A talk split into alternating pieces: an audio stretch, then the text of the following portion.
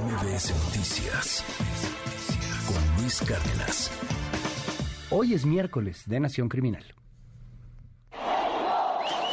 La debilidad por el fútbol lo hizo perder su libertad. Ni siquiera llegó al estadio para ver jugar a la selección mexicana. A José Díaz Barajas, miembro del cártel Jalisco Nueva Generación, lo atraparon con los boletos aún guardados en la bolsa del pantalón para ver en persona un partido de la Copa del Mundo. Su detención ocurrió en el Mundial de 2014, con Brasil como anfitrión. Javier Hernández y Oriol Peralta eran los delanteros que daban al Tri la ilusión del anhelado quinto partido.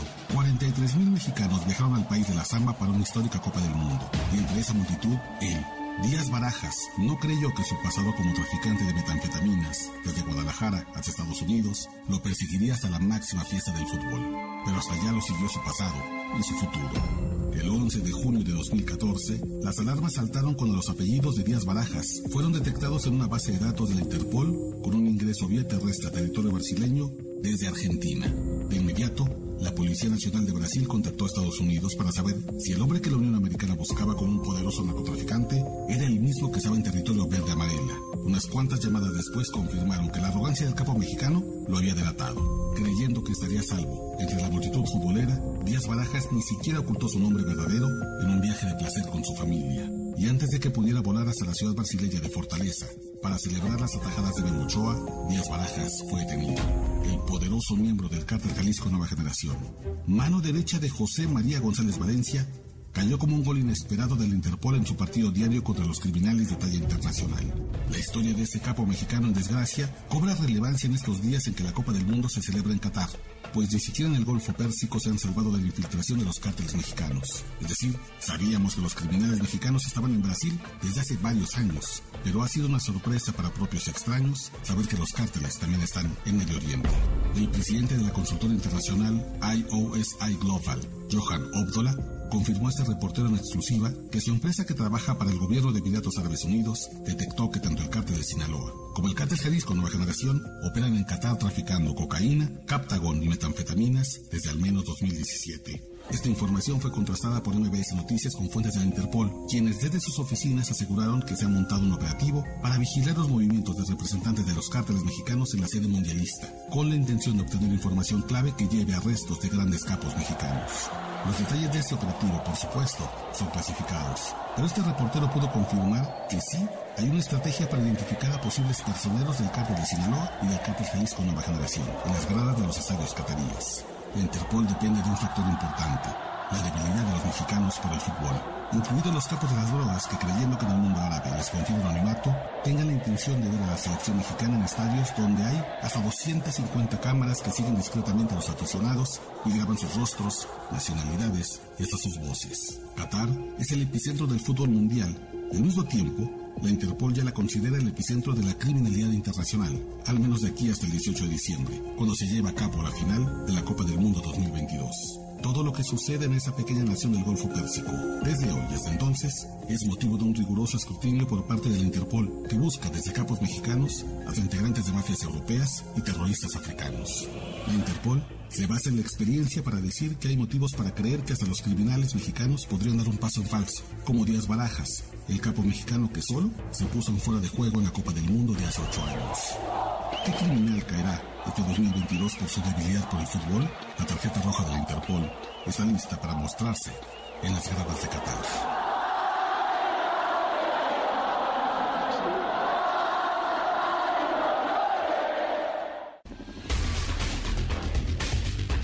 Son las nueve con once minutos. Oscar Valderas, un honor tenerte aquí siempre en este espacio. Gracias. ¿Cómo estás, Oscar? Querido Luis, muy bien, gracias. Buenos días. Oye, ¿qué nota nos presentas el día de hoy? ¿Qué pieza de Nación Criminal? Y que además se complementa con lo que publicas hoy en el mismo milenio. Cárteles de Jalisco y Sinaloa operan desde hace cinco años en Qatar, de acuerdo a distintos expertos. Mira, los expertos son eh, gente que ha hecho investigaciones para el gobierno de Emiratos Árabes Unidos, la consultora IOSI Global, que es una de las más prestigiosas en Medio Oriente, y confirman que desde 2017 están los dos cárteles más grandes del país.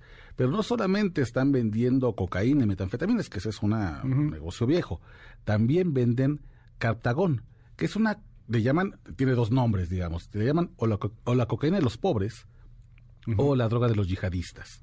Y es una droga que eh, es una anfetamina muy poderosa que inhibe el sueño, deja a la gente 36 horas sin dormir, como si fuera una cocaína así extremadamente dura. Potente. Muy potente, muy adictiva, eh, que se hace con el residuo de la cocaína que ya no se vende. Y eh, lo que habla esos expertos es que esta droga habría sido traficada específicamente desde México hacia Qatar para los migrantes obreros que trabajaron en la construcción de los estadios de Qatar. porque las jornadas eran tan intensas. fue esclavitud eso, claro. claro. Violadores de derechos humanos que ha sido señalado por muchas personas, por muchos organismos internacionales. Los cárteles mexicanos habrían suministrado esta droga en específico para la construcción de los estadios en Qatar. ¿Cómo se llama la droga? Captagón. Captagón. Captagón, sí. O sea, el cártel de Sinaloa particularmente, ¿no? Y el de Jalisco. claro, sí. Los ganchos y los may, bueno, el Sinaloa, toda la decisión que hay, para que pudieran trabajar estas jornadas con los más de 6.500 obreros y trabajadores que terminaron muertos, sí. podrían haber tenido eh, pues esta, esta injerencia. Hoy hay mucha gente en Qatar. Hoy hay cerca de 80 mil mexicanos se van a llegar a Qatar a ver si no pasa lo que comentábamos ahorita fuera de aire, cuando en algún momento detienen a un gran capo en Brasil, ¿no? Exacto. Bueno, seguramente hay gente pesada, gente importante en estos momentos allá. Acaban de detener ayer a uno porque traía mucho efectivo, por ejemplo. Ya lo soltaron. Pero tuvieron a alguien porque traía mucho cash. Fíjate, nada más para poner en comparación, cuando fue el Mundial de Brasil en 2014, fueron 43 mil mexicanos. Y, a Brasil, digo, relativamente más cercano, un país que más o menos eh, la gente puede conocer mejor, y detuvieron a un gran capo del cártel Jalisco Nueva Generación. Un tipo que vendía metanfetaminas y que transportaba desde Jalisco hasta Estados Unidos. Ahora son 80 mil en Qatar, una ciudad que ha sido infiltrada por los dos grandes capos, los dos grandes cárteles de las drogas, donde hay al menos, al menos presencia de cinco años, no dudes, Luis, que seguramente allá hay cárteles de las drogas. Y lo que, lo que hicimos en esa nación criminal fue de llevar toda esta información que, sacamos de IOSI Global, llevarla con mis fuentes del Interpol y preguntarles si hay un operativo, si hay una estrategia. Entonces, pero por supuesto, a ver, las cámaras en los estadios de Qatar no solamente sirven a la alta tecnología para marcar el offside eh, y para marcar a ver el famoso bar, ¿no? Eh, el famoso bar, o nomás no nos van a servir para identificar a ver si hay hooligans infiltrados. No, no, no. Esto también sirve para identificar si hay capos, si hay mafiosos, si hay maras dentro de Qatar, porque a partir de que Qatar se vuelve la sede de la Copa del Mundo, no solamente es el escenario global del fútbol, el deporte más famoso y popular del mundo, es también ya el hub criminal internacional más importante, al menos de aquí. Hoy. Hasta que se, se juegue el de aquí al 20 de diciembre, ¿no? La Copa, ya que acaba todo el 18, perdón, 18 de diciembre, es el hub criminal más importante que hay en el planeta. Ahí están juntando seguro tratos criminales, mafia rusa, albanesa, cárteles mexicanos, maras, grupos armados paramilitares y, y, los mexicanos, por ejemplo, los cárteles mexicanos, cómo llegaron allá haciendo alianzas con grupos terroristas como Hezbollah. Así que todo eso es lo que estamos viendo, porque detrás del mundial, detrás de donde hay mucho dinero, siempre está el crimen organizado. ¿Te acuerdas? Eran los Queenies, si no me equivoco, los que terminan por ser lavadores de dinero del cártel Jalisco Nueva Generación.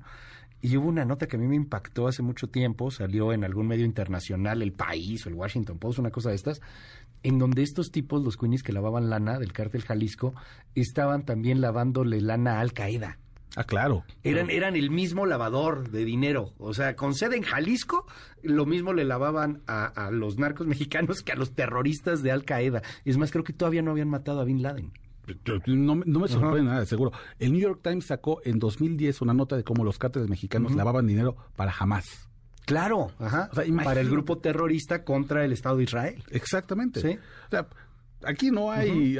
La única fe y el único dogma es el dinero. No hay de otra y el Golfo Pérsico, por ser una ciudad donde hace 10 años Doha, las grandes ciudades cataríes que hoy no, no, había nada, era un desierto ahí, era polvo sobre polvo. Sacaron ciudades modernísimas, cosmopolitas, de verdad sacadas como de la imaginación. El tema del gas, ¿no? Que es importantísima para Qatar. En una década. ¿Cómo lo hicieron? Pues claro, dando todas las facilidades para que las grandes constructoras llegaran. Esas facilidades incluyen, por supuesto, lavar dinero. Pues sí, en cuanto llega la lana y en cuanto llega no preguntas. Este, el tema económico, pues también empiezan a llegar estos grupos criminales tanto de Hamas, fíjate, ahorita también el, el tema, ¿te acuerdas cuando detienen a este, a este tipo, eh, creo que fue en la administración de Calderón, al final de Calderón, que quería ingresar a territorio estadounidense y plantar una bomba en Washington, en un restaurante. Ah, claro. Era, un, era un yihadista radical Sí, sí, sí. también y lo detienen. Estaba, estaba en ese entonces, creo que con el cártel del Golfo, ¿no? Una Es cosa correcto. por el estilo, los Zetas, una onda por ahí.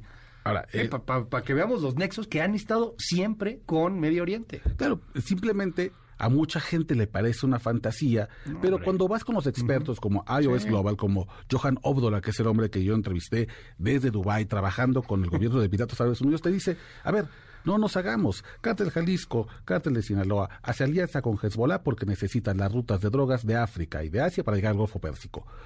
¿Qué gana Hezbollah?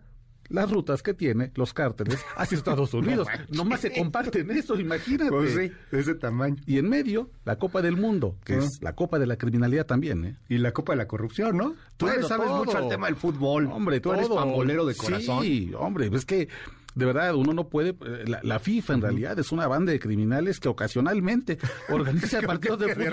repente ¿eh? hace equipo, ¿no? De repente organiza ahí un torneito, hace unas quinielas, se- se- se- hace una Ah, bueno. Pero en realidad son, a- son un club de mafiosos, ¿eh? No, bueno, el hecho de que le hayan dado a Qatar, por Dios, o sea, estos documentales que están saliendo se están poniendo muy de moda.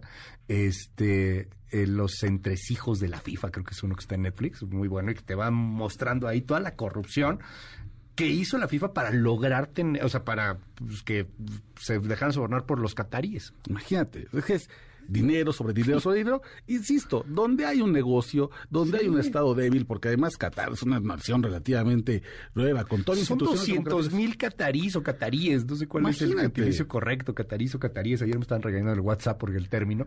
Son 200 mil y feria, ¿no? Un millón de extranjeros, o sea, Claro. pero cataríes son 250 mil, 300 mil. Extranjeros que además, Luis, son muy pobres, vienen de lugares Sí. en conflicto, Yemen, de Siria, de Libia. Muchos de la India también. Muchos de la India que vienen a hacer trabajo de verdad forzado, casi en condiciones de esclavitud, como lo que pasó con los estadios. Eh, claro, es un es un mercado muy apetecible de drogas. El propio reporte del Informe Mundial de Drogas de la ONU, el 2022, reconoce al Golfo Pérsico como una de las regiones del mundo donde hay un crecimiento brutal del uso de la cocaína, principalmente por migrantes que trabajan 18 o 20 horas al día para poder sostener este estilo de vida lujoso, boutique, de ciudades como Dubái, Claro. ¿no? como, como Abu Dhabi. Que es impresionante. Ahí sí metemos gol, ¿eh? Ah, no, claro. Ahí sí, vamos, goleamos. ahí sí vamos de gane. Oye, vamos a regresar a vernos el ombligo rápidamente, Oscar. Dos, dos cosas que me llaman la atención. Una es buena noticia. Digo, relativamente buena, qué lástima que tengamos que decirlo así, pero aparece con vida el periodista Francisco Hernández Elvira, él es presidente del Club de Periodistas en el sur de Veracruz, fue secuestrado el pasado domingo, lo acaban de hallar hoy, hoy día, hace unas horas de hecho, lo hallaron campesinos en un camino vecinal ahí entre Cañales, en el municipio de Cosamaloapan, allá en Veracruz, estaba golpeado, estaba atado de pies y manos, pero está vivo. No corre la misma suerte, por desgracia, eh, pues el otro compañero eh, periodista que fue asesinado el día de ayer también allá en Veracruz. ¿Qué nos dices frente a todo esto? Eh, muy, muy temprano hacíamos un poco el, el análisis también con, con la comparecencia ayer de Rosario Piedra, de la comisionada de Derechos Humanos, que va y dice es que son unos chayoteros, traen una este, eh, campaña en mi contra. El mismo día que pasan estas cosas contra periodistas. Y ahorita hablamos también de lo que ha sucedido, no contra periodistas, sino también el México Rojo de todos los días, Oscar. Híjole, Luis, yo creo que es la muestra de que hay una distancia abismal entre el discurso político y lo que pasa realmente en las calles, pero específicamente con la labor periodística en México. Es, de verdad, es aludir al, al lugar común, pero somos un país de altísimo riesgo para informar. Los periodistas, en muchos casos, Luis, nos hemos convertido en corresponsales de guerra de nuestros propios países. Hablaba con algunas personas justo al del tema de, de Medio Oriente, Dubái, y uno de los expertos me decía, yo mil veces prefiero trabajar en Siria que en Guerrero. Y las condiciones de violencia que hay hoy son indescriptibles para muchos lugares. Veo un mensaje doble, Luis. Por un lado, evidentemente, el, el terror que infunde ver a un colega asesinado, saber que está desaparecido y después hallar su cuerpo con, seguramente con huellas de tortura, no, no lo descarto por, por, por, la naturaleza de la violencia con la cual se ejerce contra los, los periodistas, específicamente en Veracruz. Y, y que esta es una historia rarísima y qué bueno, está vivo. Vivo. Maniatado, torturado, golpeado, pero está vivo. Vivo y seguramente vivo, Luis, a propósito. No es un sobreviviente como una casualidad. Claro. Seguramente es alguien que ha sido dejado vivo para difundir un mensaje de miedo entre otros colegas.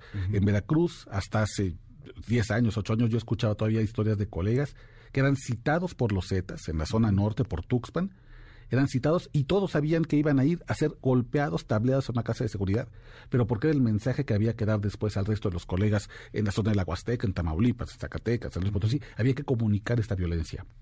Seguramente lo han dejado vivo, afortunadamente vivo, pero con un mensaje que tiene que dar y que probablemente pueda silenciar a muchos colegas en, en, la región de Cosamaloapan. Terrible, de, verdad, lo que está pasando. Y, y quizá ver, hay algunos colegas que por supuesto tienen investigaciones profundas, complicadas, pero una investigación, y tú lo sabes mejor que nadie, es costosa, requiere de apoyos económicos fuertes, requiere de empresas, requiere de muchas cosas. Muchos de ellos son periodistas que se van ganando la vida eh, con, con los portales informativos que tienen, con algunas notas, y el hecho de que no publiquen a veces es encontramos un cuerpo, o sea, no no es que sea una super investigación en algunos casos, es simplemente que publicaron la nota de, ah, hallamos un cuerpo en la carretera, este, eh, mataron a alguien en un autoservicio, este, hay una gasolinería en donde tuvieron a alguien que estaba vendiendo droga, no sé es por el estilo, y por haber publicado esa nota, no, no estamos hablando ni siquiera de, de, temas eh, de, de, una investigación o, o, que pone en riesgo el, el, mismo cártel, no, por simplemente estas cosas, ellos van y imponen este terror, es, eh, es, es muy, es muy triste y, debería de haber alguien que defienda esto. Obviamente derechos humanos, pues no. No, no, no, ellos están este, viendo otra cosa. La mirada es otra cosa. Es terrible. Yo hablaba con un colega en Tamaulipas y me decía que él le había sucedido algo similar, una golpiza tremenda, porque cubrió un accidente de tránsito. Sí, o sea. Y el conductor resultó ser primo de un capo local, le molestó la nota y le pusieron la golpiza de su vida. Evidentemente él ya no ejerce más.